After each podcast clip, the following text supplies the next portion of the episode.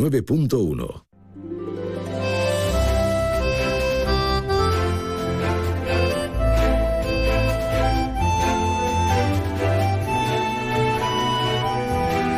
Más de uno Algeciras.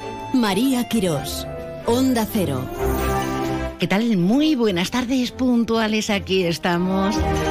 Es viernes 2 de junio. Esto es Más de uno. Más de uno Algeciras, más de uno Campo de Gibraltar. Y nosotros que vamos a aprender hoy mucho sobre economía circular. La importancia, los beneficios. Y para ello, nada mejor que centrarnos en CEPSA y con ellos en el reto de la economía circular. Alberto Espinosa, compañero, buenas tardes. Hola María, buenas tardes.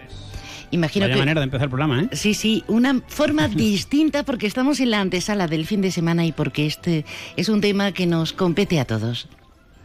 Pues escucha, si me ves como el uniforme que llevo, que la amiga Estrella nos va a hacer una foto y no para que no te rías, vamos rápido porque estamos, buenas tardes a toda la audiencia, con el director de la refinería en San Roque, que tuvimos ocasión de conocer con el jefe, a Rosendo Rivero, está Estrella Blanco por aquí, y estamos en un seminario de economía circular. Te escucha, nos escucha ya el, el director al que vamos a agradecer eh, la atención porque, bueno, tiene una agenda que te puedes imaginar. Está vestido de uniforme de CEPS. Rosendo, buenas tardes. Hola, buenas tardes. Nada, es un placer atenderlos y, y que estéis aquí en nuestro laboratorio, que por vamos por excelencia es nuestro lugar donde tenemos el aseguramiento de la calidad de las soluciones energéticas que aportamos al mercado. Bueno, para que no me, para que no me regañe Estrella, el que manda aquí. Después le nos quiremos con los cargos y demás. María, te escucha ya Rosendo. Señor director, muchísimas gracias por atendernos. Buenas tardes. Buenas tardes. Em, Hablamos de, de un tema de, de máxima importancia, hablamos de la economía circular. ¿De qué estamos hablando exactamente? Bueno, en primer lugar, nosotros hemos, hemos abandonado el concepto de, de refinería para abrazar el, el de parque energético. Eh, parque energético que son el centro de nuestra estrategia, Positive Motion, donde eh, cobra especial sentido la, la economía circular, tanto, tanto desde el punto de vista de descarbonizar las soluciones energéticas que damos al mercado mediante múltiples vectores como el hidrógeno verde, que estará dentro de nuestra estructura productiva en breves años, pero aparte de eso es que muchas de los materiales que utilizamos en nuestro proceso productivo que históricamente se consideran residuos, pues estamos ya con muchos planes de acción para recircularlos y volver a utilizarlos. Tal es el caso del agua residual que pasa por nuestra por nuestra planta de aguas residuales que eh, vamos a reducir la captación de agua un 20% vía reutilizar ese agua al margen de muchos materiales como son los catalizadores que los vamos a recircular en industrias como la de construcción. No nos queda otra, entre otras, por proteger el medio ambiente. Tenemos que cambiar a esa economía, pero esa materia que, que siempre se está reutilizando, ¿el futuro cómo se ve, señor director? Bueno, el futuro se ve completamente alineado con los objetivos europeos. Nuestro proyecto del Valle Andaluz del hidrógeno verde, entre otros casos, tiene como ambición pues eh, aportar eh, un vector más para el Fit for 55 en el sentido de la política medioambiental europea. Eh, llegar al final de esta década con un 55% de reducción de nuestra huella, tanto de nuestro proceso productivo como reducir un 20% la huella de los productos que aportamos al mercado con la aspiración en 2050 de tener una huella a cero y tener consumo neto de agua a cero. Interesantísimo porque es un modelo de producción, de consumo que, que implica alquilar, reutilizar, compartir, reparar, re- renovar, reciclar materias. Estamos hablando de esta, de esta nueva década donde CEPSA, que duda cabe, ha tomado la iniciativa, eh, no solamente a nivel autonómico, a nivel nacional y a nivel europeo. Sí, efectivamente, y planteando, planteando una hoja de ruta que implica que en este caso, y además muy concretamente en el, en el ejemplo del Parque de San Roque que represento, que el sur de Europa sea proveedor del norte. Una parte fundamental de ese proyecto del Valle Andaluz del Hidrógeno Verde es establecer un corredor de suministro desde el puerto de Algeciras como gran referencia marítima que es con el puerto de Rotterdam, precisamente para el suministro de hidrógeno verde. Pues muchísimas gracias eh, por estar con nosotros, el director de, este parque energético San Roque, que es la nomenclatura que tenemos que empezar a utilizar desde ya, que si no perdemos el tiempo. Señor Rivero, eh, gracias y no sé si quiere añadir alguna cosa más para nuestra querida audiencia. No, muchísimas gracias por la oportunidad, sobre todo de plantear que pretendemos ser una solución para la inquietud social la, preocupación por el cambio climático y precisamente eh, aportarles a las generaciones venideras un, un mejor medio, un mejor planeta, está dentro de nuestro discurso. Muchísimas gracias y que vaya todo genial, viento en popa. Muchísimas gracias, buenas tardes. Buenas tardes. Gracias a, Rosendo. Sí. gracias a Rosendo, que además, eh, repito, que como siempre tiene la agenda ocupada. Y María, rápidamente también, en este inicio de programa, vamos a hablar con una compañera y sin embargo amiga, que es Estrella Blanco, que ya nos te escucha también, de Fundación CEPSA, bueno, periodista y que es la que ha sido clave con Javier Martínez para este seminario, en el que yo antes de pasarte la Estrella, buenas tardes. Buenas tardes. Bueno, Estrella, eh, hemos empezado a conocer cosas de esa meta de 2030, lo que decía ahora Rosendo y demás, pero es que ya hay muchas cosas que se están haciendo aquí de economía circular, de residuos que se están reaprovechando, ya no solo el agua reciclada y regenerada, ¿no?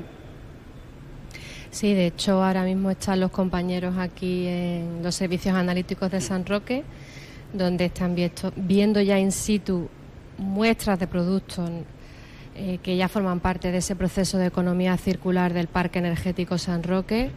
Eh, hay que destacar el trabajo, creo, de los profesionales de CEPSA que están eh, cada día peleando no por llegar a los objetivos del 2030, sino por si es posible adelantar los objetivos. Pues María, te escucho ya Estrella Blanco. Estrella, encantada, buenas tardes. Buenas tardes. Bueno, más de una persona dirá, creo que es una minoría estrella, ¿por qué tenemos que cambiar a una economía circular? Y claro, a bote pronto, el lunes se celebra el Día del Medio Ambiente, pues sencilla y llanamente para, para proteger el medio ambiente, ¿no? Bueno, la política de economía circular forma parte del proceso de transformación, de transición energética y de descarbonización de CEPSA. Y en esta aventura nos tenemos que sumar todos como sociedad, porque fíjate qué filón tenemos ahí, que, que lo que consideramos que es un residuo, en muchos casos no lo es. En muchos casos es una materia prima que puede tener no solo una vida, sino muchas más. Y entre todos pues podemos cuidar mucho mejor de nuestro planeta. Una vida y, otro, y otra más productivamente utilizados una y otra vez, creando sin duda eh, así un valor adicional y reducir con ello la dependencia que tenemos de esas materias primas, ¿no, Estrella? Claro, eh, además, ya no solamente reducir la, la dependencia energética o de ciertas materias primas, sino que es que tenemos ahí un recurso, ¿por qué no aprovecharlo? Si encima es un recurso más amable para con el medio ambiente y para el desarrollo sostenible de todos como sociedad. Sin duda. Parque Energético San Roque, una jornada muy interesante en torno a este reto de la economía circular y CEPSA, promovido por, por CEPSA. Es necesario que los agentes implicados, en este caso los medios de comunicación, sepamos transmitir, ser el puente de ese importantísimo mensaje. Sí, yo creo que por eso estas jornadas que hace CEPSA en colaboración con la Asociación de la Prensa del Campo de Gibraltar son todo un acierto se hacen desde hace muchísimos años. A mí sí me gustaría poner en valor y destacar la labor de los periodistas del campo de Gibraltar porque abarcan diferentes temáticas, entre ellas la industria, ¿no? que pues son temas complejos, técnicos y bueno, pues esa formación que desde CEPSA les damos les facilita a ellos, a todos vosotros, eh, transmitir lo que estamos haciendo eh, a la sociedad y además forma parte de nuestra política de transparencia. Nosotros somos los primeros que queremos explicar lo que hacemos y por qué lo estamos haciendo y nuestro compromiso con la transición energética. Gracias por estar con nosotros, por abrirnos de par en par en esta jornada, el Parque Energético de San Roque, en torno a la economía circular, que se aprende de todo. Muchísimas gracias, un abrazo. Estrella, te iba a llamar Blanca, Blanca Estrella, no, Estrella, Estrella Blanco. Venga, gracias a ti, María. Gracias. Compañero. Bueno, María, pues eh, sí. sí. Mira, por ejemplo, lo que decía Estrella, estábamos en el laboratorio, nos hemos salido por el, el ruido que hay, por las medidas de seguridad. Y, a ver, como ha dicho ella, ¿no? La transparencia. Eh, muchas veces hay ya estereotipos, ya estamos en 2023, pero nos decía Guillermo Arteaga, el responsable del laboratorio, nos enseñaba una muestra de fuel, ¿no? Pues el fuel que todos conocemos, ya sea de un barco, de la gasolina que echamos en el coche, y decía, hemos pasado, para ver esto de la economía circular y de cómo se avanza, de analizar hecho, que bueno, es nuestro trabajo de toda la vida, el crudo y todo lo demás, analizar aceite de coco. Qué bueno. Para ver qué se extrae de ahí. Sí. Digo, para, para, ver la evolución, ¿no? Que después cada uno puede pensar lo que, lo que quiera, ¿no? Pero, pero vemos la evolución. Eh, el aceite de coco está produciendo incluso unas cremas maravillosas, sí, recomendables. Sí. Recomendables para todos, pues, ¿eh? a, a, tenemos un bote enfrente que el amigo José Luis Moreno, que ya sabes que es uno de los veteranos ilustres de la prensa y siempre está con su broma, que se, se lo quería hasta, hasta beber.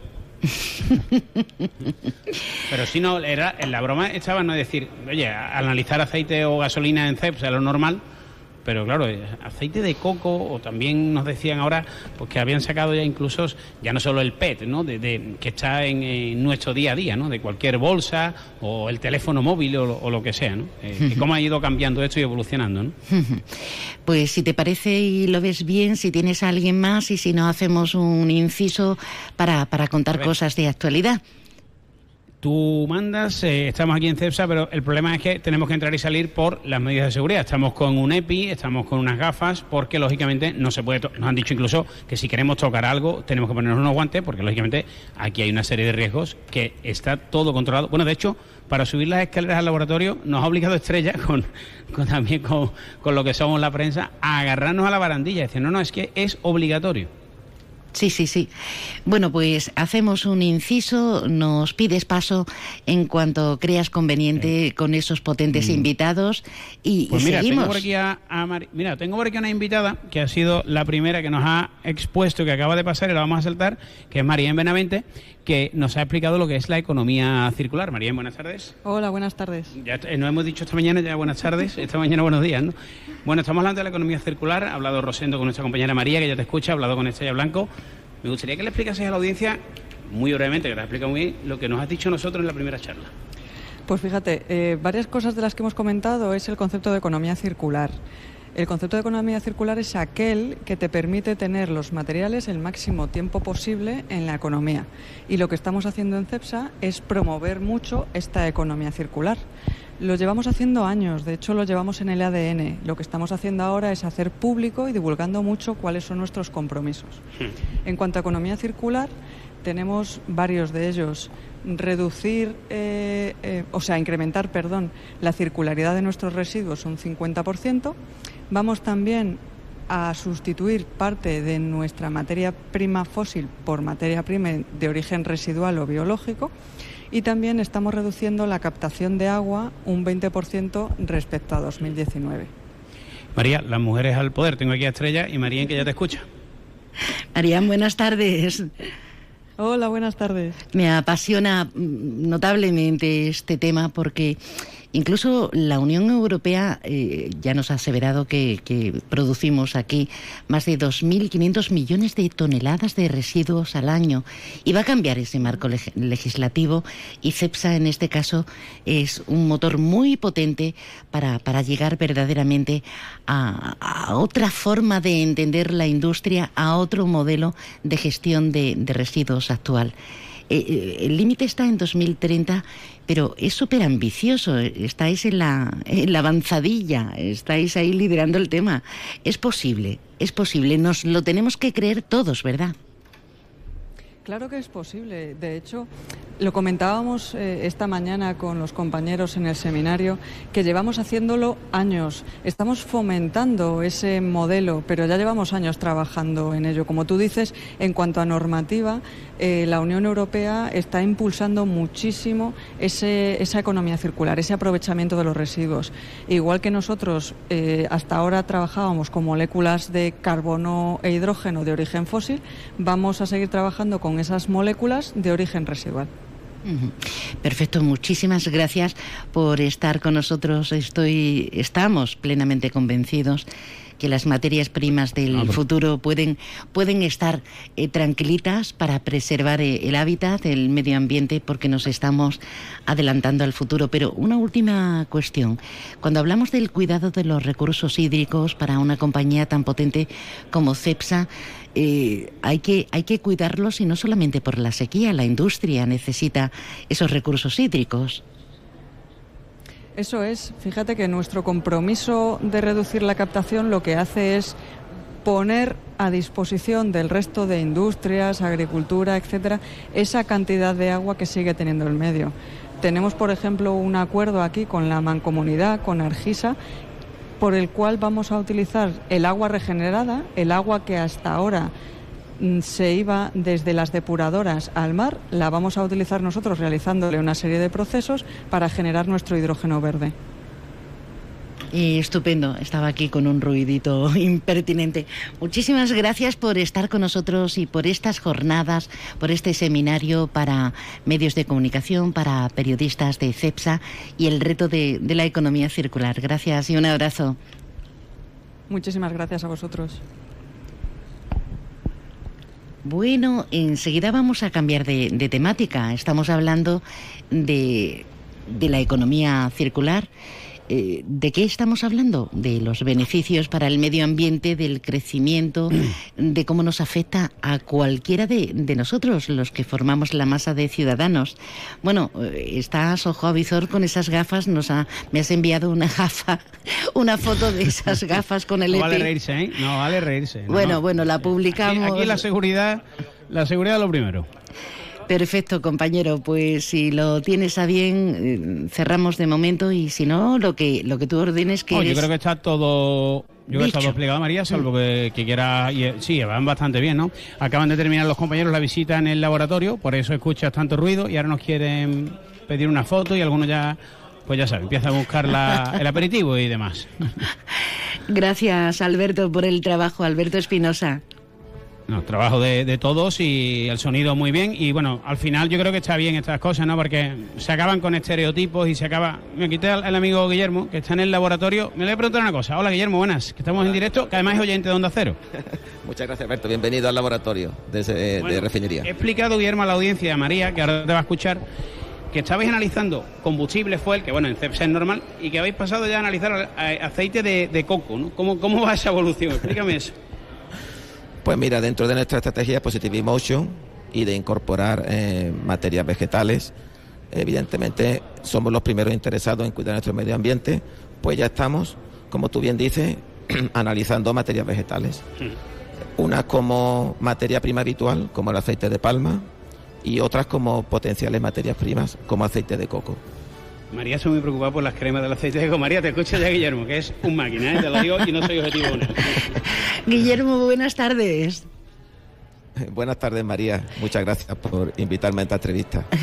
Eh, no, no. Eh, las gracias hay que repartirlas porque eh, entendemos perfectamente. Nos ha atendido Estrella Blanco, nos ha atendido el director Rosendo Rivera.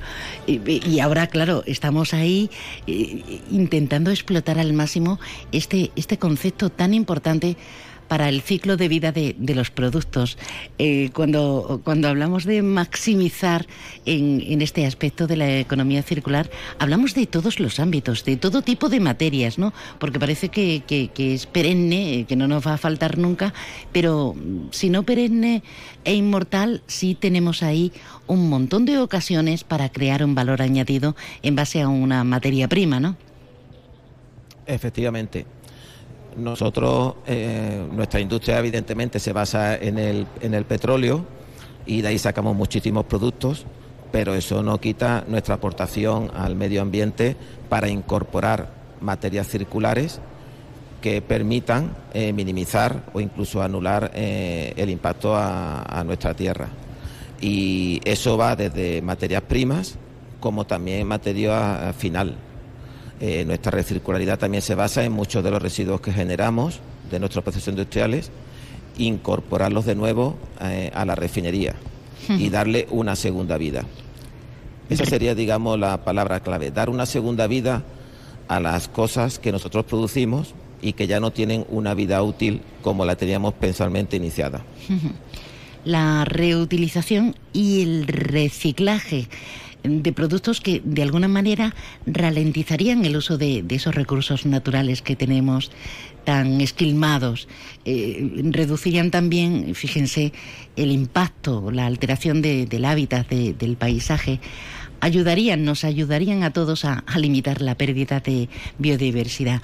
No es la primera vez que hablamos de, de usos inimaginables cuando hablamos de una barra de labios, de un producto cosmético, como el petróleo en este caso puede, puede también impactarnos en nuestra vida cotidiana, por no hablar de los detergentes y, encima ahora con esta revolución del hidrógeno verde. ¿Qué de, qué de materiales que, que podemos y que de hecho tenemos cotidianamente y no sabemos, Guillermo? Pues sí, mm, ahora que tú has mencionado, por ejemplo, una barra de labio, el detergente, nosotros aquí tenemos una planta en San Roque que es el mayor productor de materia prima para fabricar detergentes y nosotros ya en ese proceso estamos incorporando materia vegetal a la carga, con lo cual la materia final, ya sea ese detergente eh, que potencialmente nosotros compramos a cualquier, en cualquier cadena de supermercado o alguien que vaya a utilizar la materia prima, ya tiene su trascendencia. y, precisamente hemos comentado una materia vegetal como es la glicerina que fabricamos nosotros a partir de materia vegetal en nuestra producción de biodiesel y bueno, y esa glicerina mm, se incorpora evidentemente a cualquier uso doméstico que podamos tener en mente. Perfecto, gracias por atendernos, Guillermo. Gracias. Pues muchísimas gracias a vosotros, de verdad. Ha sido un placer. Una, Gracias, a ti, Alberto. Una jornada, un seminario eh, CEPSA y el reto de la economía circular y nosotros descubriendo eh, poniéndonos en conocimiento más profundo de esas estrategias y técnicas actuales y futuras para la implantación efectiva de, procesos de, eso, de eso que estamos denominando economía circular. Bueno, Alberto, querido, que me voy a Cartella, ¿te parece? Ya que estoy ahí eh, vale, vale. en el Parque Energético de San Roque, pues me pilla un paso, voy a aprovechar, ¿te parece? Venga, perfecto. Yo creo que cumple información y muchas gracias a la gente de CEPSA por la colaboración con Onda Cero. Oye, los que nos escuchan, que nos sigan escuchando. Después de verme a mí, mejor que vengas todas estas cosas, pues no, no dejen de escuchar Onda Cero. No, por Dios, por Dios. La radio es así de mágica. Alberto, buen trabajo. Un abrazo, querido. Trabajo de todo. Muchas gracias, María. Buen fin de. Claro, eh, estamos en el Parque Energético de San Roque, pero al ladito tenemos el conjunto arqueológico de Cartella. Y mañana hay una manifestación a las 11 de la mañana a las puertas del yacimiento en defensa precisamente de este enclave, de este conjunto arqueológico. Tenemos con nosotros a la presidenta de Verdemar Ecologistas en Acción, Isabel Torres. Isa, buenas tardes. Buenas tardes, María. Eh, Encantada de volver a estar contigo. Mm, igualmente, igualmente. Hablamos de, de, algo relevante, porque mm, vosotros, mm, buena parte también de la población, lo que queremos es que se tornen las cosas y no solamente a través de una proposición no de ley, sino que eh, el conjunto arqueológico se convierta en un yacimiento como lo es Baelo Claudia en Tarifa, ¿no? Así es, esa es, esa es la idea y vamos, pensamos tanto desde Verdemar como muchos otros colectivos que es que ya le toca, que ya va siendo hora, que es uno de los yacimientos más importantes que tenemos aquí, que es de las primeras ciudades fuera de Roma que hubo y no se le está dando la importancia que tiene. La verdad es que mm, no le damos, es verdad, importancia a, cosas tan relevantes, porque no olvidemos que no hablamos solamente de, de tener este referente que por mucho menos en otros puntos de nuestro país nos desplazamos. No hablamos solo de eso. Cuando ponemos en valor esa defensa ultranza de Cartella, eso propicia numerosas visitas, propicia que no se nos quede ahí derrotado completamente y que el tiempo eh, haga de las suyas, pero propicia también turismo, propicia economía, son, son muchos factores, Isa. Exactamente, e, e, esa es la cuestión. Normalmente todo el mundo cuando habla de la zona de aquí del campo de Gibraltar hablan del yacimiento de, de, Bolonia, del Baelo Claudia. ¿Cuánta gente va allí a aquella zona? Y después se queda allí en Tarifa a pasar la noche, a pasar el día en sus playas, en sus restaurantes, porque no puede pasar aquí en nuestra comarca. Y lo que queremos es que actúe la Junta, ¿no? En ese sentido. Sí, en lo que es en el Parlamento andaluz ya está aprobada la, propuesta para que Cartella sea catalogada como conjunto arqueológico. Entonces ahora lo que nos queda es la lucha con la Consejería de Cultura a ver si da el visto bueno. Al dotar a Cartella de ser un conjunto arqueológico ya tendría más dinero para lo que es la investigación y las excavaciones. Se dotaría de personal que le hace también mucha falta, que sería un salto muy importante. Eh, claro, alguna persona dirá, sí, estáis hablando de Cartella, yo nunca he ido a Cartella, pero sepan ustedes que uno es uno de los enclaves púnicos romanos más importantes que tenemos ahí en Guadarranque. ¿Y qué más les diríamos a quienes no tienen ni idea hasta este momento y escuchan Cartella, Cartella, Cartella? Isabel. ¿Qué le diríamos? Pues que está en una situación estratégica privilegiada en la bahía de, Algeciras, en todo lo que es el arco de, la bahía. Como he comentado antes, fue la primera colonia libertinorum fuera de Roma. Se establecieron más de 4.000 hombres, hijos de soldados romanos y de mujeres hispanas, que fueron quienes fundaron, digamos, Cartella. Y tenía una importancia impresionante en aquella época. Entonces debemos de descubrirla y de conocer su historia y qué ocurrió cuando empezamos con el run run recientemente en este año de, Cartella, en este 2023, fue precisamente porque eh, momentáneamente se cerró, luego se abrió, pero tenemos también escasez de personal técnico, eh, no solamente que garantice la seguridad de todos y del enclave, sino también la conservación. ¿Qué pedís eh, en esa manifestación de mañana? Pues una de las cosas que pedimos es lo que tú acabas de decir, que se dote de personal para el cuidado del patrimonio que tenemos ahí y que, por ejemplo, haya un arqueólogo y un restaurador que se pueda seguir excavando, que se puedan seguir sacando cosas a la luz porque es que no se han sacado ni una mínima parte de lo que hay ahí en Cartella. Esa es una de las cosas principales que pedimos, que haya más, más personal. Sin duda. Aparte de que también le den más difusión que, la mayoría de las veces lo que te comento, que ni mucho menos menospreciar a Bailo Claudia, por Dios, que todo aquí es válido, pero que se le dé más difusión en periódicos, en, en radio, en televisión, redes sociales, por todos los sitios. Es que se lo merece, Cartella se lo merece. Hombre, y además de verdad, fíjense, el enclave único en el mundo en el que estamos aquí, en este rincón al sur del sur de, Europa, con esa reserva de la biosfera, eh, con los parques naturales, es que se nos cansa la boca del reconocimiento público, pero también mm, con el conjunto arqueológico de, Cartella y el yacimiento de Baelo, Claudia, por no hablar de las cuevas eh, y, rebozos que, tenemos maravillosos de arte prehistórico o sea, es que mm, más potencialidades. Tenemos un patrimonio enriquecedor aquí. Totalmente, totalmente de acuerdo. Bueno, mañana, ¿dónde quedamos? A las 11 de la mañana, en la puerta del enclave arqueológico de Cartella. Allí llevaremos nuestras pancartas, eh, habrá alguien que dé un, compañero de Verdemar, hará un, ahí leerá un, un, manifiesto. Sí, y allí allí estaremos para pedir eso, que la Consejería de Cultura dé el visto bueno y a Cartella se le dote de lo que se merece y se la declare conjunto arqueológico. Pues ya saben, ahí justo en el enclave arqueológico de Guadarranque hablamos de Cartella, 11 de la mañana, a las puertas del yacimiento. Querida Isabel, Isabel Torres, presidenta de Verdemar, Ecologistas en Acción. Vamos a por todas y, a conseguirlo. Gracias. Gracias a ti, María. Un besito. Bueno, seguimos navegando, es tan fácil. Mis pierninas ni se cansan, ni se cansan. es tan fácil por otro tipo de informaciones. Llega hasta Palmones Sofertón, la tienda de sofás, colchones y muebles de calidad de la buena, buena, buenísima, a precios bajos, muy bajos, bajísimos. Sofertón, ya hemos abierto en Palmones, frente a Carrefour, justito al lado de Juguetos. Sofertón, sofás, colchones y muebles buenos, buenísimos, a precios bajos, bajísimos.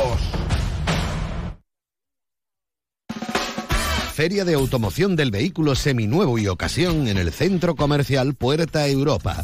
Del 8 al 10 de junio, en horario de 10 y media a 9 de la noche, disfruta gratis de esta feria de automoción organizada por Acoauto, un espacio de más de 3.000 metros cuadrados en el que podrás encontrar todas las marcas del mercado de la mano de los concesionarios de automóviles del campo de Gibraltar. Una oportunidad única para adquirir un vehículo. Recuerda, Centro Comercial Puerta Europa, de 10 y media a 9 de la noche. ¿Te lo vas a perder? Tu concesionario Peugeot, Fiat y Jeep del campo de Gibraltar está frente al Hotel Alborán, con ofertas irresistibles y el asesoramiento que necesitas para terminar de enamorarte de sus nuevos modelos. Recuerda, estamos frente al Hotel Alborán. Peugeot, Fiat, Jeep, lo que quieras, te espera. Esto es más de uno Algeciras, más de uno Campo de Gibraltar. Esto es Onda Cero. Gracias. Hablábamos de esa concentración, de esa manifestación en defensa a, ultranza del enclave de Cartella. Hablábamos de las maravillas que tenemos. Ya saben que desde este 31 el albergue Inturjoven de Algeciras Tarifa ha reabierto sus puertas.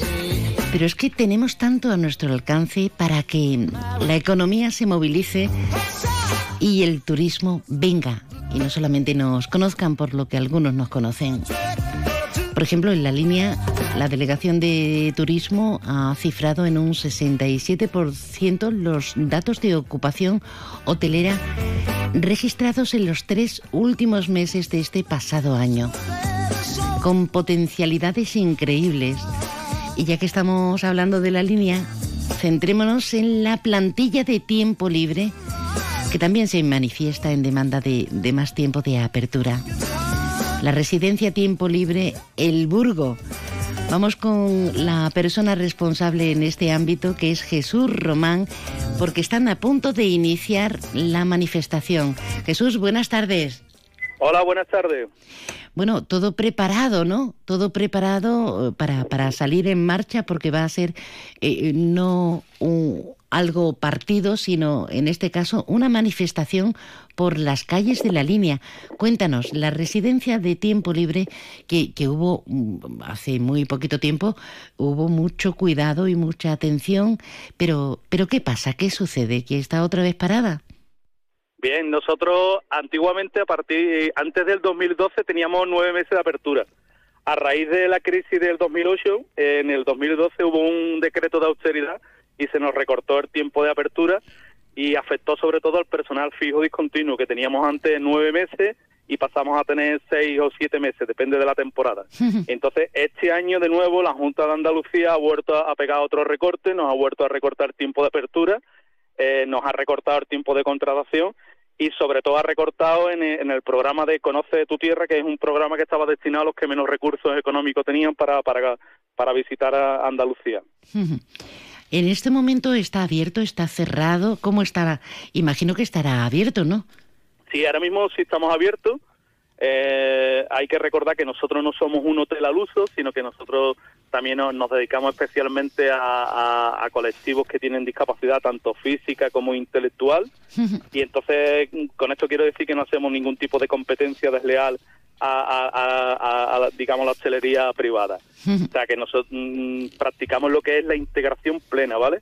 Y, ahora mismo sí que tenemos, estamos en plena actividad y, tenemos previsto que, haya clientes o residentes hasta septiembre. Normalmente en otros años teníamos hasta octubre, teníamos clientes. Este año han vuelto a recortar, eh, como, como he comentado anteriormente.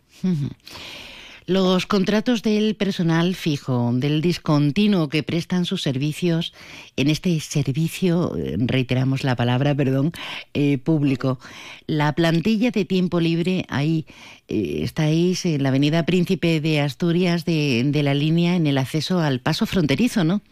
Sí, sí, estamos ahora mismo concentrados aquí a la altura de la, de la verja, como se suele comentar por la zona, en, la frontera con Gibraltar. Y, vamos a iniciar ahora a la una, iniciamos una, una manifestación, vamos a Plaza Constitución y terminaremos en Plaza de la Iglesia. Esperamos que también contamos un poco con el apoyo de la ciudadanía, nos sentimos apoyados en, este aspecto, que no solamente estamos los, trabajadores y las trabajadoras del centro. Eh, por último, en eso quería incidir, ¿cuántos sois en el centro? Pues la plantilla son unos 100 aproximadamente. Con el contrato fijo discontinuo somos unos unos 45, ¿vale? Que somos, hay que recordar que, bueno, hmm. que somos padres, que somos madres de familia. Y, y, entonces eh, es un contrato en precario y además la gran paradoja, la gran paradoja es que nosotros estamos adscritos a la Consejería de Empleo, por lo cual eh, nos parece que es, un, que es un disparate que siendo Consejería de Empleo mantenga un tipo de contratación en precario que no que no nos no nos haga el mínimo contrato de nueve meses, que es lo que teníamos anteriormente, que es lo que estamos reclamando. Además, somos personal directo de la Junta de Andalucía, o sea, que, es incomprensible que nos haya que nos estén recortando sobre nosotros. Y también quiero aprovechar para decir que, el gobierno de Moreno Monilla se, comprometió en un plan de contingencia del Brasil, el plan que se conoce como el de las 112 medidas, sí. y había una medida que afectaba a la residencia, que era tener más tiempo de apertura, y no la ha cumplido. ¿Vale? Nosotros lo estamos desde comisiones obreras, lo estamos demandando, que tiene que cumplir con, con esa medida que aprobó él mismo en su propio gobierno, en Consejo de Gobierno. Don Jesús, Jesús Román, el representante de comisiones obreras en el centro, en el Burgo, conocido popularmente. ¿Por dónde vais a discurrir en esta reclamación, en esta manifestación, ahora a la una? Sí, ahora, empezamos en la calle Gibraltar. Sí. Y vamos buscando Plaza de Constitución, luego calle Real, y, después de Calle Real eh, terminamos en, la Plaza de la Iglesia, es lo, que tenemos previsto de recorrido. Hombre, por si ven una masa, eh, eh, todo el personal linense, la gente, la ciudadanía dice, ah, pues mucha banderola y tal. si se quieren sumar ustedes, pues ya saben, ahí están ellos. Nosotros contamos con el, con el cariño de, los ciudadanos, es verdad que, contamos, incluso no solamente de los ciudadanos, sino de la, de la autoridad, en este caso del el, el alcalde ha estado asistiendo a, todas las concentraciones que hemos hecho, eh, también la diputada de, del PSOE, Gemma Araújo, también ha asistido, en fin, que, que nos, sentimos bastante... Eh, arropados, ¿no? Arropados por, por todas las autoridades en este caso. Que creo que lo que estamos reclamando es, no solamente estamos reclamando más tiempo de apertura, sino mm, reclamamos que eh, eh, lucha por el futuro de, la ciudad de la línea, que es una ciudad que está, lo que yo siempre digo, que está narcoestigmatizada, ¿no? que, está estigmatizada por el narcotráfico, y entonces hay que son hay que potenciar otro tipo de, desarrollo, ¿no? ¿no? No, solamente que, que, se nos conozca por cosas negativas. Sin duda, sin duda, totalmente de acuerdo. Jesús, gracias por atendernos. Suerte. Pues muchísimas gracias. Bueno, y estigmatizados estamos en toda la comarca y es lo terrible. Ayer lo comentábamos en, en nuestra tertulia que medios nacionales, a raíz del triunfo absoluto del alcalde, el alcalde en funciones de Juan Franco, pues hubo una, una serie de titulares que no son justos para nada. Lo debatíamos, precisamente no se puede decir el alcalde más votado de España o uno de los tres más votados arrasando en las urnas en la capital del narcotráfico. Eso es una auténtica barbaridad. Y no es cierta. Bueno, han salido los datos del paro, los datos de desempleo.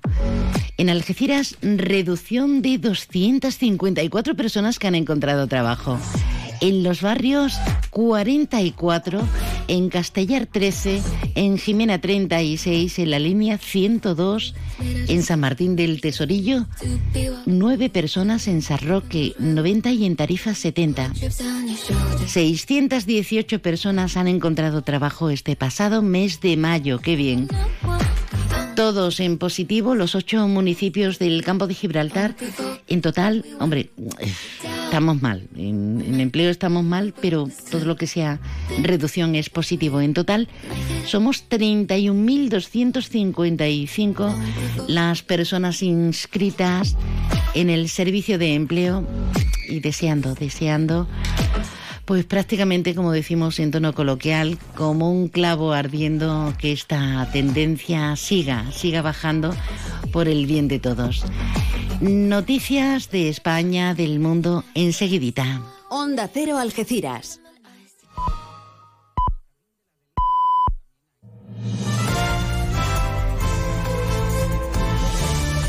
Noticias en Onda Cero. Buenas tardes, noticias a la una, las 12 en Canarias, cuando les avanzamos algunos de los asuntos de los que hablaremos con detalle a partir de las 2 en Noticias Mediodía, empezando por el dato récord de afiliados a la Seguridad Social. Nunca antes había habido tantos cotizantes en el sistema, 20.800.000 personas, una cifra a la que se añade la bajada del paro en 50.000 personas en el mes de mayo. La evolución del mercado laboral permite hoy al Gobierno un momento de respiro en plena campaña electoral y recurrir, como ha hecho la vicepresidenta Calviño, al argumento de que la política del Gobierno funciona.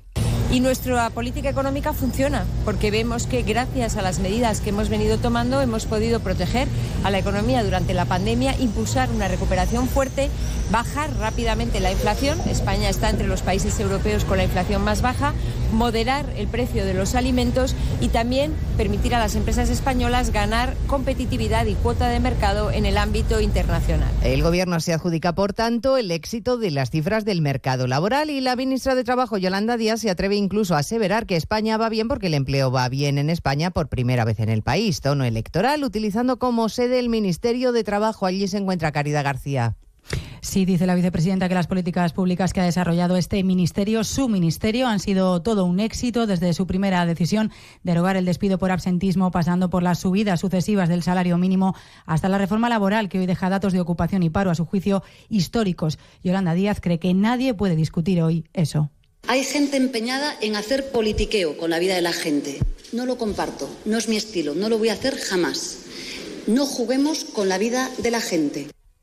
En este acto sobre economía social y mujeres, Díaz, Yolanda Díaz, ha anunciado que Alberto Garzón no se va, a formar parte del equipo económico de Sumar. A partir de las 2 de la tarde repasaremos la evolución del mercado laboral y escucharemos también la sensación agridulce del presidente de los autónomos, Lorenzo Amor, que aplaude las cifras, pero recuerda también, mal que le pese al gobierno de Sánchez, que podrían haber sido mejores. Los datos de empleo nos dejan una de cal y una de arena. Si bien hay que decir que aumenta el número de afiliados y se reduce el paro, estaríamos hablando de un aumento de afiliados que es menor de la media que se ha tenido en los últimos años. Pero también eh, la reducción de paro, pues prácticamente la mitad de la que hubo el pasado año y además muy por debajo de la media de los últimos años. Nos ocuparemos además este viernes de cómo se están negociando las listas electorales para concurrir a las próximas generales del 23 de julio, en las que ya sabemos que no va a estar el ministro Alberto Garzón, que estará en el equipo económico de Sumar, como apuntaba Caridad García. ¿Y de en qué punto están las negociaciones? Para formar gobiernos en ayuntamientos y comunidades. Por lo pronto, en el País Vasco, el Partido Popular será parte esencial de la ecuación que va a permitir desbancar a Bildu de las instituciones, porque los populares van a colaborar para hacerlo posible. Redacción en Vitoria, Marían Ruiz. PNV y Partido Socialista de Euskadi han cerrado ese acuerdo global para gobernar en coalición, pero además, si aceptan la oferta del PP, pueden desbancar EH Bildu de instituciones como el Ayuntamiento de Vitoria o la Diputación de Guipúzcoa. La secretaria general del PP Vasco les pide responsabilidad. Laura Garrido. Hacemos esa oferta de estabilidad. Eh, ellos lo saben y la pelota está en su tejado. Lo que sí pedimos desde el Partido Popular del País Vasco es responsabilidad, altura de miras, respeto porque piden los populares que no se les quite dos alcaldías logradas en Álava. Los funcionarios de justicia mantienen sus concentraciones diarias hoy frente a la sede socialista de Ferraz. Advierten de que si no hay otra oferta económica la semana que viene van a incrementar la presión. El Ministerio les ha convocado el martes de la próxima semana. Eva Llamazares. Ha sido una vergüenza, hemos tenido que apretar al máximo incluso anunciando una denuncia y yo ante el Supremo. Los funcionarios de justicia aplauden que al fin les hayan citado el martes después de mes y medio de movilizaciones, pero advierten de que tiene que haber una oferta seria. El talante negociador de la ministra se va a demostrar la próxima semana y si no salen adelante nuestras propuestas, continuaremos con todas las medidas de presión que consideremos necesarias. Interpelan ahora directamente al presidente Sánchez. Tiene que resolver el conflicto y lo tiene que hacer con un acuerdo. No vale con que responda que hay elecciones y que no puede hacer nada. Y Rusia, que ha vuelto a atacar Kiev esta noche por sexto día consecutivo con drones y misiles que Ucrania dice haber interceptado. China reconoce que es difícil que ambas partes se sienten en una mesa para conversar sobre la paz. Corresponsal en Pekín, Isabel Fuellos. Primer escollo en su papel de mediador en el conflicto de Ucrania para el gobierno chino. El enviado especial de Pekín para la región eurasiática, Li Hui, reconoció hoy, después de su gira por Europa, que va a ser difícil sentar sobre la mesa a Ucrania y Rusia para entablar conversaciones de paz.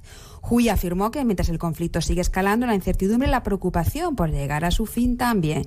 Insistió en que China es un actor objetivo y justo y que continuará haciendo lo necesario para promover las negociaciones de paz. Parte de ellas está esta gira de consultas que le lleva además a Ucrania y Rusia. Pues les esperamos en 55 minutos para contarles toda la actualidad de este viernes 2 de junio. Elena Gijón, a las 2, Noticias Mediodía.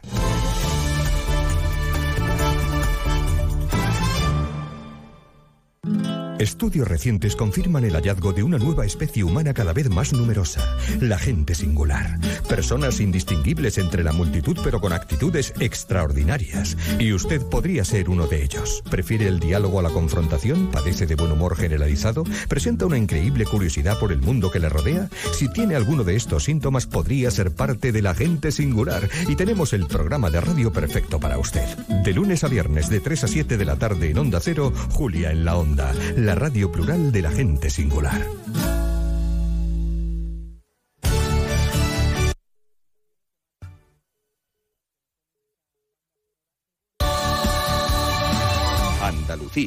Haz tu negocio más rentable con Social Energy. Aprovecha la entrada del verano generando tu propia energía y ahorra hasta el 90% en la factura eléctrica de tu empresa. Confía en el líder del mercado y disfruta de primeras marcas con hasta 25 años de garantía. Estudio gratuito en el 955 44 11 11 y socialenergy.es. Aprovecha las subvenciones disponibles. La revolución solar es Social Energy.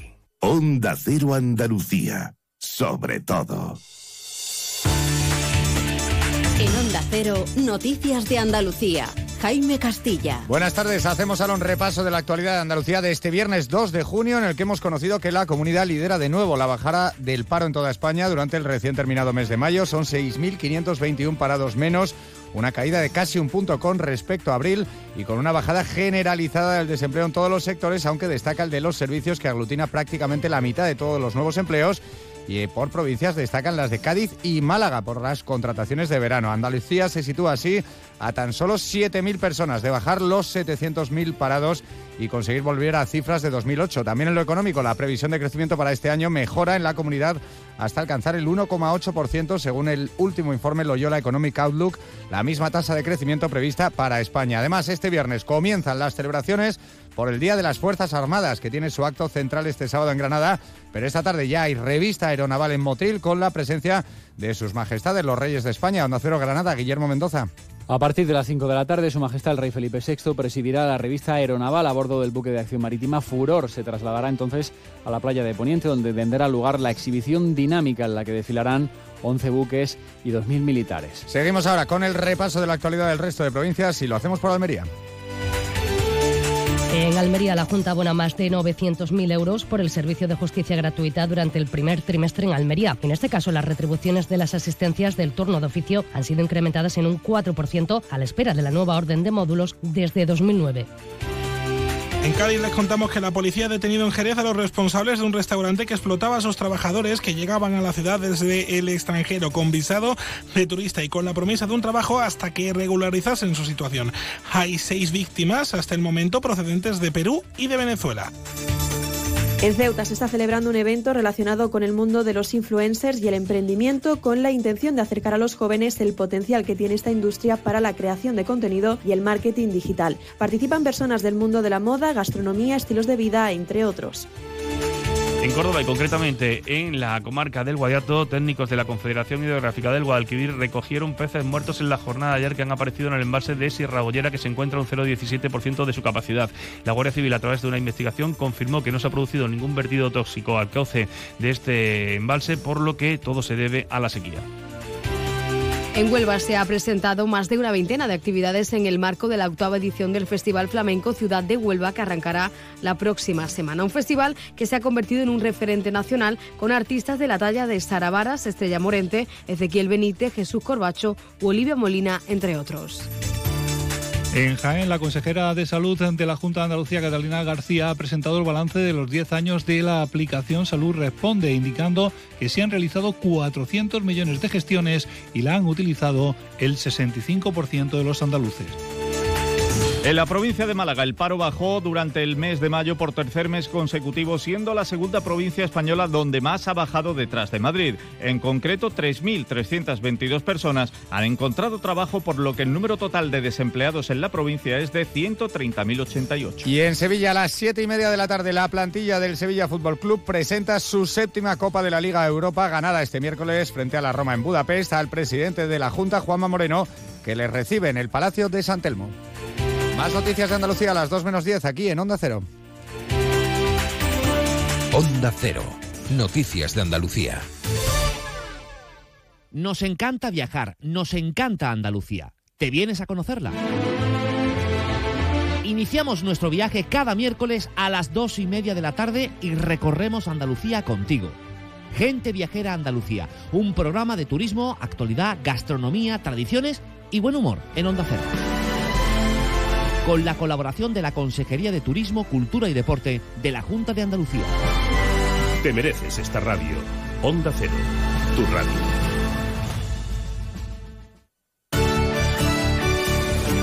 Onda Cero Algeciras, 89.1. ¿Quieres probar las mejores tapas de atún rojo de Almadraba? Comienza en Algeciras la tercera ruta del atún organizada por Apimeal. Del 26 de mayo al 4 de junio en Baires Tapas, Bar Contratiempo, Calle 13 Bistrobar, El Colmado de Papacote, Freiduría Recio y Cía, La Perseverancia El Origen, La Taberna del Loco, La Tintorería, Milabar, Odisea Restaurante, Restaurante Punta Carnero, Surban, Tapería de Lola y Tasca el Violinista. Tercera ruta del atún de Algeciras, del 26 de mayo al 4 de junio.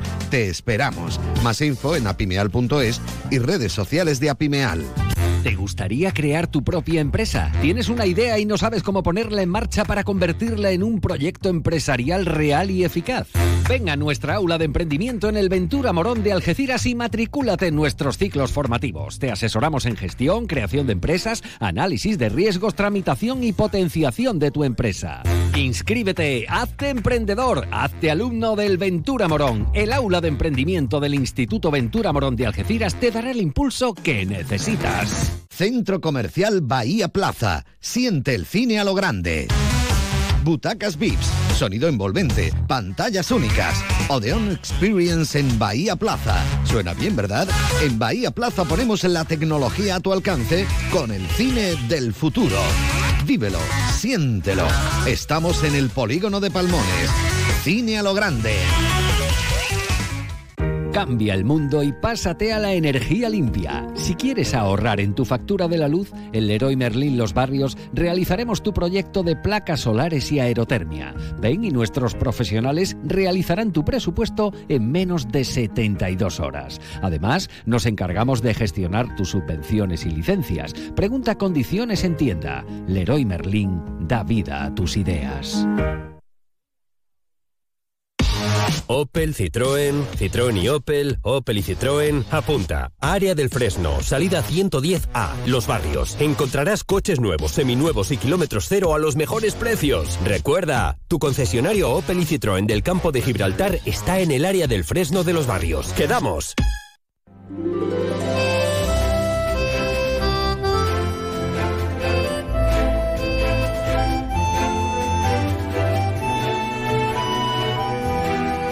Más de uno Algeciras.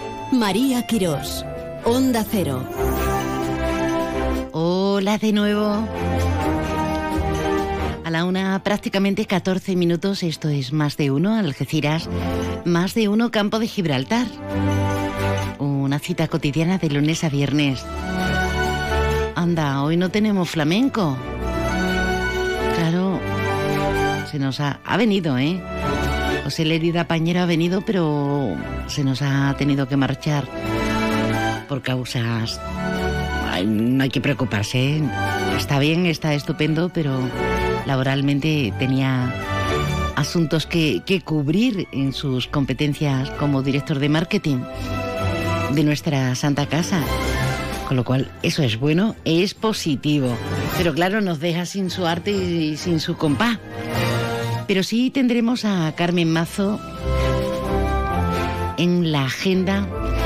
Vamos a hablar con el periodista y docente José Ángel Cadelo sobre su último poemario que presenta mañana. También vamos a tener a Carmen Azcoitia, una mujer que está rompiendo esquemas.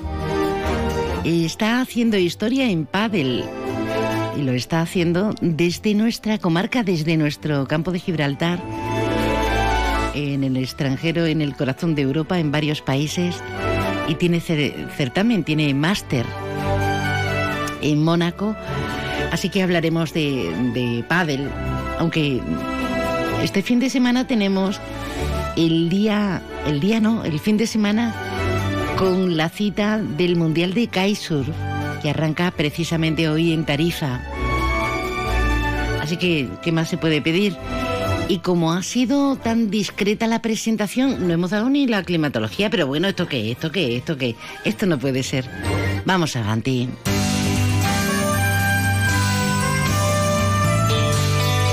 Y ahora la previsión meteorológica con el patrocinio de CEPSA. Con CEPSA nos vamos hasta la Agencia Estatal de Meteorología nos espera Javier Andrés cuando quieras. Buenas tardes. Buenas tardes. Durante esta tarde en la provincia de Cádiz son probables los chubascos ocasionalmente acompañados de tormentas, más intensos en las sierras y tercio norte de la provincia, donde pueden ser localmente fuertes e ir acompañadas de granizo. Avisos hoy en Grazalema y Campiña Gaditana por tormentas con probable granizo y por precipitación acumulada en una hora de 20 litros por metro cuadrado. Las temperaturas diurnas se mantienen sin cambios, aunque localmente bajan. Se espera hoy una máxima de 29 grados en Jerez de la Frontera. 26 en Arcos de la Frontera, 24 en Cádiz, 23 en Algeciras y Rota. Viento de componente este, de componente sur en el litoral, levante en el estrecho. Mañana no se descartan los chubascos por la tarde, ocasionalmente acompañados de tormentas, más probables e intensos en la Sierra de Grazalema, donde pueden ser localmente fuertes. Las temperaturas mañana se mantienen sin cambios, máximas de 28 en Arcos de la Frontera, 24 en Cádiz, 23 en Algeciras. Las mínimas de 18 en Cádiz y Rota, 15 en Arcos de la Frontera. En cuanto al viento en el estrecho de levante en el resto, viento de componente este flojo girando por la tarde a componente oeste. Es una información de la Agencia Estatal de Meteorología. Y nosotros siempre mirando el cielo, que si llueve, que si no llueve, que qué va a pasar. Menuda tormenta esta noche y menudo chaparrón, ¿eh?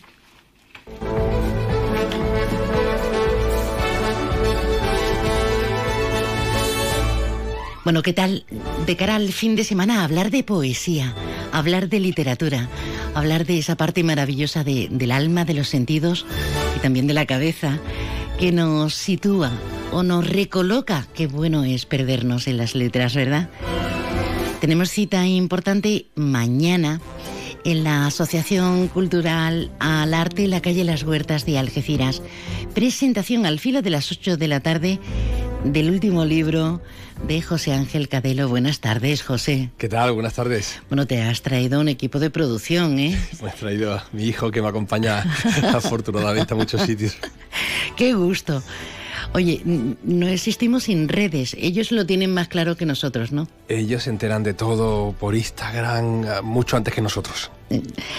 Qué maravilla. Y además mm. son nuestro as de guía. Pues sí, pues sí. Qué bien. Bueno, ¿cómo estás? Que hace mucho que no nos vemos, que no sabemos de ti, aunque sepamos, ¿no? Que estás metido en muchos asuntos, entre otros la cultura, sí. pero una implicación social tremenda. Bueno, mira, eh, hacía mucho que no escribía poesía, tú lo sabes. Eh, yo creo que hace más de 20 años. ¿20 años? Pues sí, pasa el tiempo muy rápido, que saqué el último libro de poesía. Este de ahora es el quinto, pero pero bueno, los otros cuatro fueron muy seguidos, ¿no? Prácticamente cada año, cada año y medio, y luego hubo un parón muy grande, como consecuencia yo creo que de la, del ajetreo familiar.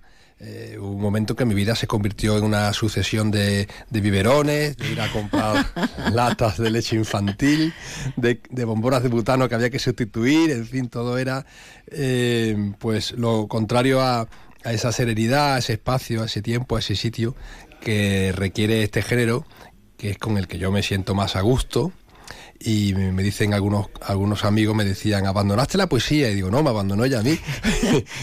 Porque eh, es una fémina que requiere eh, mucho sufrimiento mucha velocidad pero sobre todo mucha introspección verdad eh, claro requiere un eso un espacio y, y con cinco chiquillos. y un tiempo. Y bueno yo también le fui infiel eh, coqueteé con otras con el periodismo no que, con la prosa y en fin hice algún ensayo y, entonces, bueno, y ahora sin embargo, pues había otra vez cosas, ¿no?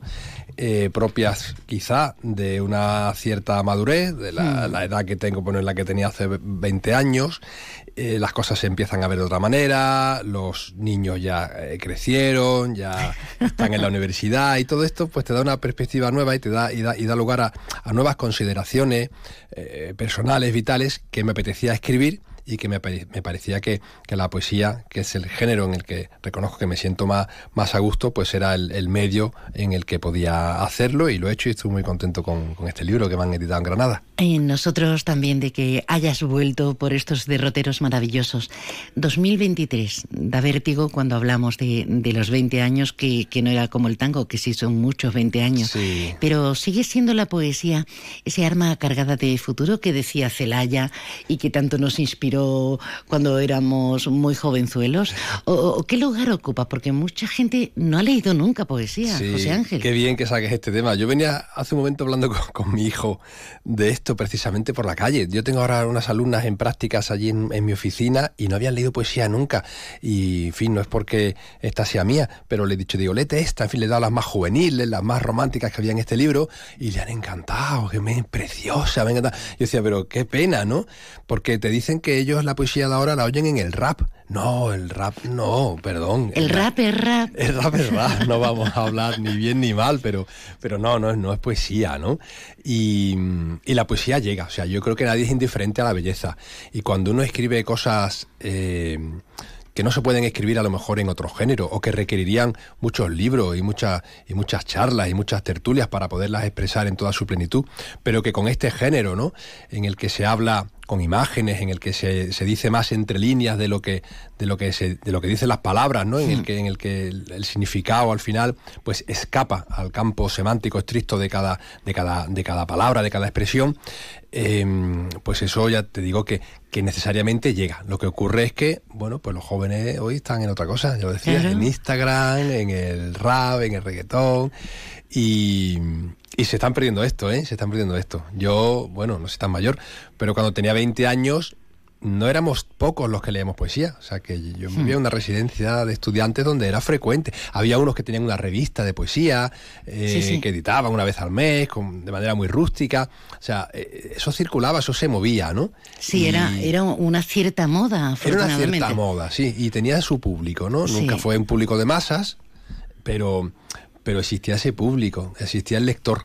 Hoy, pues no sé si existe el lector de poesía, que en el fondo tiene que ser un poco poeta, porque tiene que tener las mismas claves del poeta para adentrarse en ese, en ese universo. ¿no? Y sepan ustedes que si no han leído nunca poesía, no saben lo que se están perdiendo, no saben la riqueza, no solo idiomática, sino de sensibilidad, ese pozo de cultura que siempre te queda. Aquí tenemos la nueva propuesta que afortunadamente ha rescatado en la poesía de este escritor, docente, periodista, experto en cultura islámica, hace unos artículos maravillosos para, para entender este, este loco mundo y, y esa cita que tenemos mañana. ¿A quién se los recomendarías, no solamente a los jóvenes, para, para instruirles de alguna forma o meterles el gusanillo? Alguien que, eh, cualquiera que nos está escuchando en este momento, dice, oye, pues verdad, y este hombre me merece a mí respeto suficiente como para indagar en sus sentimientos. ¿A quién se los recomendarías? Pues mira, lo has dicho, a los jóvenes, no sé a, no sé a quién más. Yo creo que eh, eh, a todo el que esté ya iniciado en este mundo, pues evidentemente.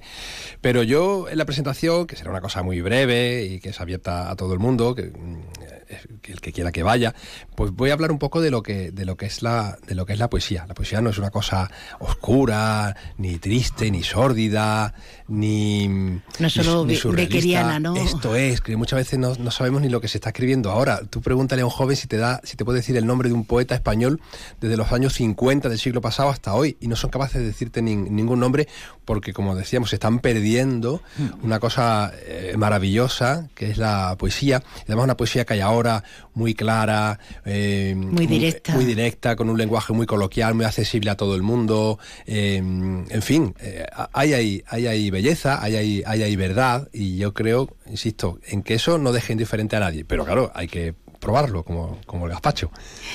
Bueno, querido, lo tenemos que dejar aquí, José Ángel, pero yo te voy a lanzar la caña, a ver si te vienes un día y hablamos eh, con tu experiencia y tu sapiencia de, todo lo islámico. Sí. Eh, la principal de las culturas que tenemos ciento y pico en Algeciras, la más nutrida, la más numerosa.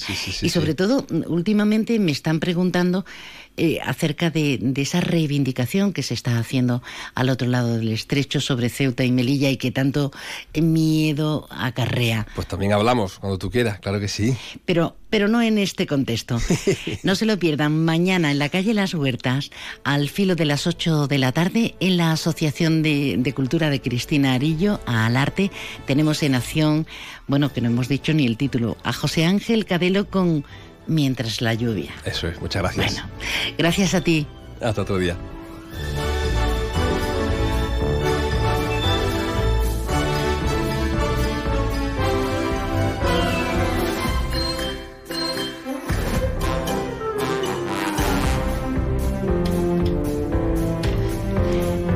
No se lo pierdan, no deberían perderse. Bueno, tiene más, más literatura ¿eh?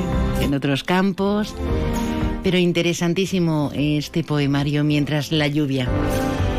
Que no te he invitado, pero Carmela, buenas tardes. Hola, buenas tardes. Hola, hola. Hola, buenas tardes. Me he colado, me he colado. bueno, tenemos más invitados, pero antes invitar a, a, la participación activa. No te lo pienses dos veces. Déjanos tu mensaje en el WhatsApp del programa 629 80 58 59. Llegan las rebajadísimas de Millán Urban. Sofás, colchones y decoración hasta mitad de precio. Te llevas el doble de calidad, el triple de garantía y ahora te ahorras hasta la mitad del precio. Millán Urban tiene la mejor valoración de sus clientes en Google. El secreto, nuestro compromiso para que tú y tu familia descanséis mejor y seáis más felices.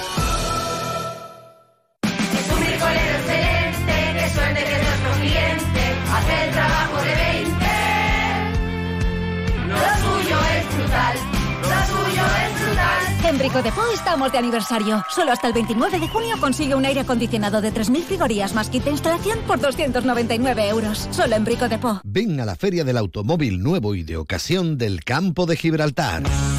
Del 8 al 10 de junio te esperamos en el Centro Comercial Puerta Europa de Algeciras, de 10 y media a 9 de la noche. No pierdas esta gran oportunidad. Organiza Centro Comercial Puerta Europa y la Asociación de Concesionarios de Automóviles Acoauto. Recuerda, Feria del Automóvil Nuevo y de Ocasión del Campo de Gibraltar, del 8 al 10 de junio en el Centro Comercial Puerta Europa. Te esperamos con las mejores ofertas. En Onda Cero Algeciras 89.1, más de uno Campo de Gibraltar, con María Quirós. No solemos relatar capítulos de muchos deportes, pero hoy es un día especial eh, pues por ejemplo en Tarifa está el campeonato de, surf y la verdad es un auténtico espectáculo. Podamos o, sepamos o no, es colorista, es victorioso, es maravilloso, nos da muchísima energía. Pero ¿qué pasaría si yo les cuento que hay una mm, deportista del campo de Gibraltar que está despuntando no solo en el conjunto de nuestra comunidad autónoma, no solamente en nuestro país, sino que además se ha convertido en un referente porque es la primera deportista de una disciplina como es el pádel que está despuntando fuera y se nos va otra vez. Ha estado en Francia, ahora se nos va a, a Mónaco, que prácticamente es lo mismo, pero no es lo mismo. Doña Carmen Ascoiti Amazo, buenas tardes. Buenas tardes, María. Vaya empujón, ¿eh? Queremos saber todo de ti. Carmen, tú hiciste fisioterapia, pero ¿desde cuándo la pasión por el pádel? Pues la pasión por el pádel empieza desde prácticamente que tengo uso de razón, porque mi padre y mi hermano lo practican desde toda la vida. Y yo siempre desde que tenía dos o tres años, cuando podía coger la pala, me iba a ir a dar pelotazos contra la pared, contra la pared, contra la pared. Y siempre en toda mi vida he practicado muchos deportes, pero siempre he seguido con el pádel, el pádel, el pádel, y al final pues evidentemente me decanté por el pádel. Me fui a estudiar a Madrid y yo seguía jugando al pádel. Qué bueno. Volví aquí a trabajar y seguía con el pádel y al fin al final era mi ilusión. Entonces dije, "Oye, ¿por qué no intentarlo?" Desde luego, una apuesta segura. Eh, quienes te conocen, quienes te conocemos, sabemos de, de esas pasiones que no puedes resumir solo en una, pero que el pádel te está dando muchísimas alegrías. Sí. Eh, estuviste eh, en ese, en ese máster en Francia y ahora mm, te nos vas otra vez a, a jugar a... eh, hablamos del Open, el Open de Francia, el NA1, pero ahora te vas a, al máster de Mónaco. De Mónaco, sí. ¿Eso qué representa? Porque claro, hemos dicho que te has convertido en referente, en pionera, pero ¿eso qué significa? Es mucho. Sí, al final el máster es el, el torneo más importante, por así decirlo, y hay mucho nivel en ese torneo. Vamos muchas jugadoras de, de distintos sitios de España, incluso extranjeras. Y la verdad que va a ser un torneo muy chulo, de alto nivel y muy importante para demostrar también todo lo que venimos trabajando. Así la verdad que con muchísimas ganas de, de que empiece ya la semana que viene y darlo todo. A ti te gusta mucho viajar, has viajado por medio mundo, Sí. pero imagino que es un acicate, un incentivo más, ¿no? Eh, jugártela, en este caso, con compañeras, pero contra otras de otras nacionalidades, ¿no? Sí, sí, sí, sí. Eh, la verdad que es una suerte, también un privilegio poder eh, competir an- en el extranjero y también a nivel nacional. Y porque además de conocer cultura, gente de diferentes nacionalidades, pues también conoces un poquito la ciudad porque tampoco tienes mucho tiempo para, Claro. para moverte. Pero sí, la verdad que es una experiencia y única. Hoy te has levantado a las siete y media, pero el pádel no es una postura, es, un, es un deporte muy duro. Sí. Eh, normalmente sueles madrugar mucho, Sí, muchas horas de entrenamiento, ¿no? Sí, Eh, yo entreno en Pasado Estepona, en Villapadierna, que está más o menos en cancela, bueno, está en cancelada. y, y al final, pues sí, hago un esfuerzo diario muy grande porque son muchas horas en carretera, y también pues mucho dinero también para ir hasta allí. Eh, pero tengo la, el apoyo de un restaurante local, eh, que es La Esquina. Sí, y donde se come de maravilla, donde por se cierto. come la verdad que muy bien. Y la verdad que mm, también es un me siento también muy afortunada porque confían en mí me quieren ayudar y me echan me, me echan un cable para poder luchar por mi sueño Claro, mm, esto, para que nos hagamos una idea, ustedes saben más de eso que yo misma, pero esto no es como el fútbol, eh, que es el deporte rey. Eh, eh, los diferentes deportes, y, y miren la amplitud que tenemos en este país, pues no tienen prácticamente subvención, salvo firmas privadas claro eh, para mm, complementos, para ropa, para calzado deportivo y sobre todo para más o menos ir tirando, ¿no, Carmen? Sí. Eh, a mí a nivel de material deportivo me lo da todo Dunlop y, y aparte el club, sí es verdad, porque la escuela nuestra, que es Prodigy, nos ayuda a todos los, a todos los alumnos en todo lo que pueden para que ninguno se quede con, con la cosa de, oye, es que no puedo ir porque no me lo puedo permitir. Siempre te intentan ayudar bajo todo, vamos, con todo lo que puedan. Y, pero sí, eh, es muy complicado porque al final es mucho dinero, te tienes que ir a lo... Yo el año pasado me fui fuera eh, a Budapest, perdí el primer partido y me volví. Y al final pues eso es una inversión, es un dinero y eso no se ve muchas veces. Muchas veces dicen, ay, qué suerte, dice sí, pero al final me lo trabajo, me lo... Es un esfuerzo. Sí, sí, la verdad que sí. En todos los sentidos. En y- todos los sentidos. Y en esa disciplina que los deportistas tenéis, ¿no? Mentalmente hay que estar muy, muy, muy centrada. Sí, yo trabajo con, con mi psicóloga, que se llama Olga Parres, y la verdad que es muy importante, porque al fin y al cabo eh, te pueden pasar muchas malas facturas, los nervios o un mal cansancio o no lo sé, eh, que tienes algún problemilla y entras en pista y estás distraída, lo que sea. Y entonces eh, a nivel mental es fundamental ir trabajando cada día porque al final eh, te la juegas a una, por así Sí. decirlo, no vale repetir. Porque muchas veces entra y dice, joder, si lo jugase otra vez, eh, eh, podría, podría hacerlo mejor. Entonces, eso es muy importante trabajarlo para que entres y estés al 100% en todos los aspectos, tanto a nivel físico, mental, como a nivel de pádel. Imagino que con actitud ganadora también. ¿no? También, ¿no? Hay que, claro, hay que Decirlo, lucharlo. vamos, sí, vamos, sí, sí, hay que animarse. y yo soy de las que piensa que nunca nada está perdido, todo se puede remontar. Así que Bueno, en principio, cuando cuando inicias este este máster de Mónaco, el miércoles, el Pues jueves. no, me voy el lunes. Es el primer torneo que me voy tan temprano porque me acompaña mi madre y mi hermano. Y, y aparte mi compañera es de allí, vive allí. Y entonces aprovecho, me voy unos cuantos días, o sea, unos días antes para entrenar bien con mi compañera y aparte pues disfrutar un poco de, de mi familia también. Vas a hacer, eh, qué suerte, ¿eh? Qué Sí, sí, suerte. sí, la verdad Vas a que sí. hacer dueto con, con una gran aliada, ¿no? Sí. Con Ralu Casando. Sí, ella es una ex profesional del tenis. Sí. Ju- Competía muy bien en tenis y la verdad que eh, todo empezó porque ella entrenaba también en Villapadierna las veces que venía por aquí y mi entrenador dijo, oye, prueba con ver. ella, a ver qué tal. Y jugamos la primera vez en Granada y la primera vez, pues la verdad que muy bien, muy buenas sensaciones, no nos conocíamos de nada y encajamos bastante bien. Y a raíz de ahí, pues todo empezó a rodar. Pues estaremos muy pendientes de ti en redes, por WhatsApp. Eh, te deseamos mucha suerte, pero no puedo por menos que saludar a, a la madre de la criatura. Porque eh, Aquí está, Carmen está. A- Azcoitia Mazo es la hija de Carmen Mazo, nuestra Carmen Mazo. Carmen, buenas tardes otra vez. Hola, buenas tardes. Te ha tocado. Me ha tocado. Así que la, la mamá de, del artista, de la gran deportista en pádel, se nos va a Mónaco. Se nos va a Mónaco. Sí, desde allí os haré la agenda. A ver qué se cuece por allí. A ver qué.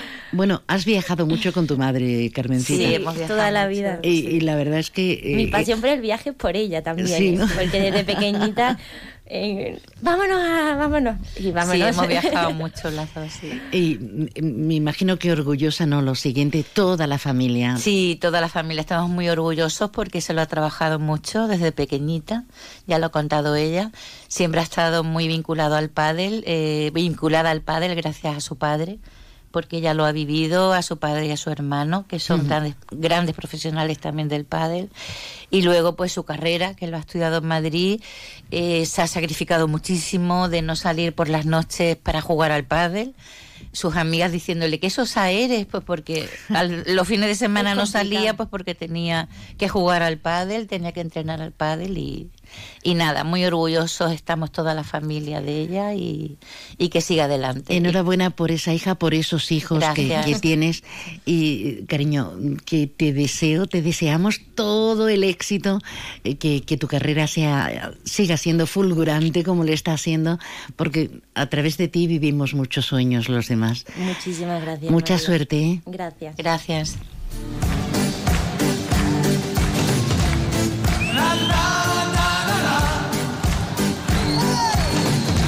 Bueno, cuántas emociones al final. Bueno, eh, que no hemos hablado de Pedrito, eh, Pedrito que es su nombre, claro, el hermano, y de Pedro padre, Pedro Azcoitea. Así que a los dos, Pedro, o sea, Ascoitia, un abrazo fuerte, que seguro, seguro habéis estado muy pendientes de, de Carmen Ascoitia Mazo. Oh, qué día de emociones, qué bonito, qué bonito, qué bonito. Se prohíben las llantinas, pero que cunda, que cunda y que circule la emoción. Enseguida hablamos con la mamá, qué familiar nos va a quedar esto. Vamos a dejar que se levanten, se sienten en condiciones, pero podríamos darnos un homenaje. Nos vamos a Willy. Han abierto a la una, como siempre. Tienen cocina abierta ininterrumpida hasta las 12 de la noche. Podemos hacer hasta un tardeo. Ojalá, nos vamos al restaurante Willy. Tu concesionario Peugeot, Fiat y Jeep del campo de Gibraltar está frente al Hotel Alborán, con ofertas irresistibles y el asesoramiento que necesitas para terminar de enamorarte de sus nuevos modelos. Recuerda, estamos frente al Hotel Alborán. Peugeot, Fiat, Jeep, lo que quieras, te espera. ¿Quieres probar las mejores tapas de atún rojo de Almadraba? Comienza en Algeciras la tercera ruta del atún organizada por Apimeal. Del 26 de mayo al 4 de junio en Baires Tapas, Bar Contratiempo, Calle 13 Bistrobar, El Colmado de Papacote, Freiduría Recio y Cía, La Perseverancia El Origen, La Taberna del Loco, La Tintorería, Milabar, Odisea Restaurante, Restaurante Punta Carnero, Surban, Tapería de Lola y Tasca el Violinista. Tercera ruta del atún de Algeciras, del 26 de mayo al 4 de junio. Te esperamos. Más info en apimeal.es y redes sociales de Apimeal. Yuyu, ¿eso qué es lo que es? No te hacía yo a ti de mojito, la verdad. Esto es la bebida de los dioses, Luis, el canastito. Es igual, pero más rico porque lleva canasta. Anda, ven que te pongo uno. Uy, qué delicia, Yuyu. Esto ahora en verano sienta de maravilla así de fresquito. ¡Canastito! ¡No, ni nada! Disfruta con un consumo responsable. Y adiós al calor con Leroy Merlin Los Barrios. Tenemos una amplia gama de soluciones para acondicionar cualquier espacio de tu hogar. Climatización centralizada, aire acondicionado fijo y portátil, ventiladores. Si quieres un sistema de climatización respetuoso con el medio ambiente y que además te ayude a ahorrar, ven a vernos y nuestros asesores te ayudarán a encontrar la solución que mejor se adapte a tus necesidades. Leroy Merlin da vida a tus ideas. En Onda Cero Algeciras 89.1, más de uno Campo de Gibraltar, con María Quirós.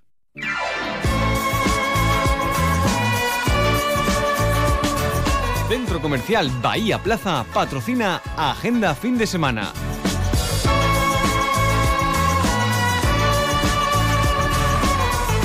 Stop. Stop, stop, stop. Vamos a sacar los brilli brilli.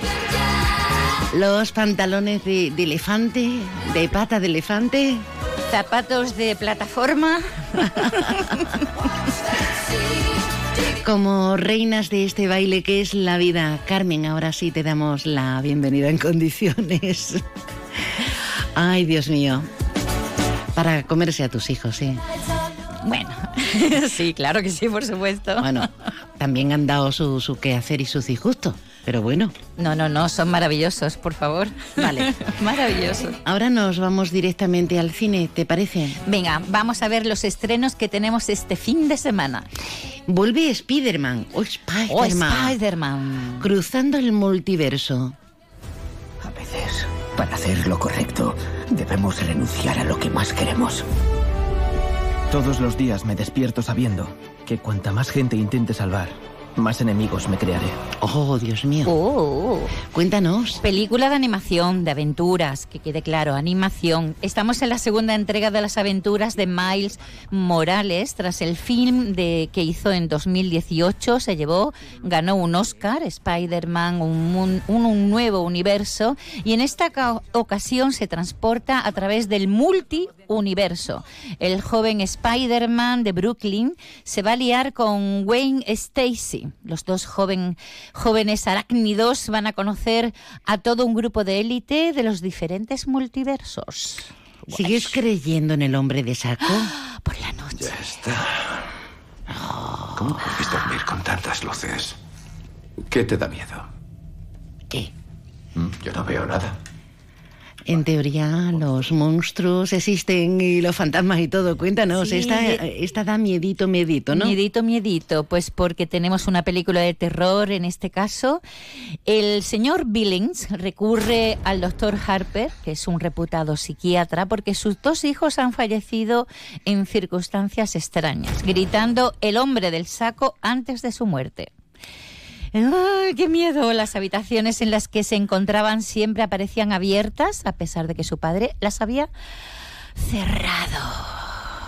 Las, las, las, De Boogeyman, de el Boogeyman. hombre del saco para pasar algo de miedo. ¿Cómo, ¿Cómo se está implantando el género, eh? Es que las cosas no son lo que eran, afortunadamente, como Dios manda. Llevo 40 años trabajando en la administración pública y jamás he usado el TIPEX. Yo creo que lo traigo todo. Aquí veo una cosita. ¿Y con qué letrita empieza? Si es que no hay compromiso. Quiero el divorcio. No le iré a dar la comunión a esta mujer. Si quieres me llevo la hostia un tupper. Ni educación. Yo no hago la compra en horario de trabajo. Ah, no. ¿Y esto qué es? Mi desayuno. Tengo bajo el azúcar. Y la vergüenza también. Cuéntanos, es una comedia. Comedia que nos trae Paz Jiménez, que dirige al humorista Leo Harlem, hay que verlo con toda su salsa, que interpreta a Andrés Cuadrado, un rígido y exitoso funcionario que por circunstancias de la vida acaba en una situación en la, en la que nunca se podría esperar y donde se encuentra más perdido y desubicado que nunca. Habrá que ir a ver la película porque es para reírte un poco. Pues eso, como decían nuestros mayores, es que las cosas no son como Dios manda. Menudo, menudo personaje, hace Personaje. Leo Harlem, sí. Kamal Wasaki es un famoso cantante local. Reapareció en Siria el otoño pasado haciendo trabajo humanitario. Pronto estarás orgullosa de mí. Rebel. Rebel es una película de acción y un drama que se centra en el retrato de una familia musulmana dividida por el futuro de su miembro más joven. Jamal eh, decide ir a Siria para ayudar a las víctimas de la guerra, pero al llegar se ve obligado a unirse al ISIS. Su hermano pequeño le sigue, sueña con seguirle y, y No te sé la madre pues intenta pues atraparle. Pinta muy bien, dramática, connotaciones de, de mucha acción. Estamos eh, relatando los estrenos del Centro Comercial Bahía Plaza de los multicines Odeón con 18 salas. Pronto estarás. Bueno, otra de estreno es Secaderos. ¿Alguna vez ¿Que si yo he visto un monstruo de verdad? Estamos en un pueblo campestre, un pueblo de campo, ¿no? Sí, la directora Rocía- Rocío Mesa nos presenta este drama en este pequeño pueblo campestre, en el, en ese- es el mundo soñado para una niña de ciudad y también la prisión de una joven de la misma localidad. Dos vidas paralelas que transcurren entre secaderos de tabaco durante un verano lleno tanto de magia como de realismo. Tenemos para recomendar el concierto de Suga. De un- Suga. Un documental protagonizado por Suga, que nos tenemos que poner a- al loro, ¿eh? Pero hay un estreno, un documental de Manuel Becerra, Barrena, que se llama Hermano Caballo. Sí, se centra en el reconocido... Yo de pequeño no Ah, tenía muchos amigos. Que no tenía amigos. Fíjate. Me he entendido mucho mejor con los caballos que con las personas. Sí, él es Santi Serra, domador de caballos, desarrollador de una técnica de entrenamiento natural basada en la creación de vínculos con los equinos y el aprendizaje a través del juego y desarrolla un lenguaje propio con los animales. Logra comunicarse con ellos y establecer fuertes relaciones de confianza y amistad. Hermano caballo. El caballo tiene un agujero en el tendón. Tirando a corto, cinco meses. Luego termina bien, ¿eh? Sí, No voy a hacer spoiler, pero es, que como, como hay un caballo que... ¡or! Bueno, no solamente de cine existimos. Hoy viernes tenemos una exposición en los barrios, en la Casa Urrutia. ¿Quién expone? Expone José Antonio Vallecillo. Wow. Y tenemos esta exposición hasta el 23 de este mismo mes. Y esta tarde la sede de la Universidad Internacional Menéndez Pelayo en la línea, en la calle Clavel. Prosiguen las jornadas Cádiz a través de la historia y de la literatura. Son bastante interesantes. Y a las 6 de la tarde,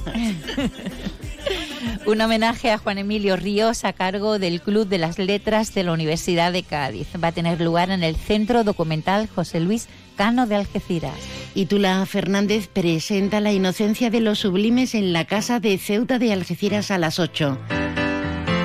Mañana sábado en la línea de la Concepción, visita guiada a las doce y media eh, de la exposición de Pérez Fresquet, Testimonios de una guerra en el Museo Cruz Herrera. Bueno, hemos recomendado ya el libro de José Ángel Cadelo que ha estado con nosotros. Pero tenemos en los barrios, eh, madre mía, el Chicharrón Fest. En la Plaza de Toros como centro neurálgico con atracciones para pequeños y numerosos conciertos. Y que nos vamos, que nos tenemos que ir. Que nos vamos, que nos vamos. Pero podemos ir a la fiesta solidaria de, por ejemplo, De Bolonia. de Bolonia. Para los refugiados de los campos saharauis de Tinduf.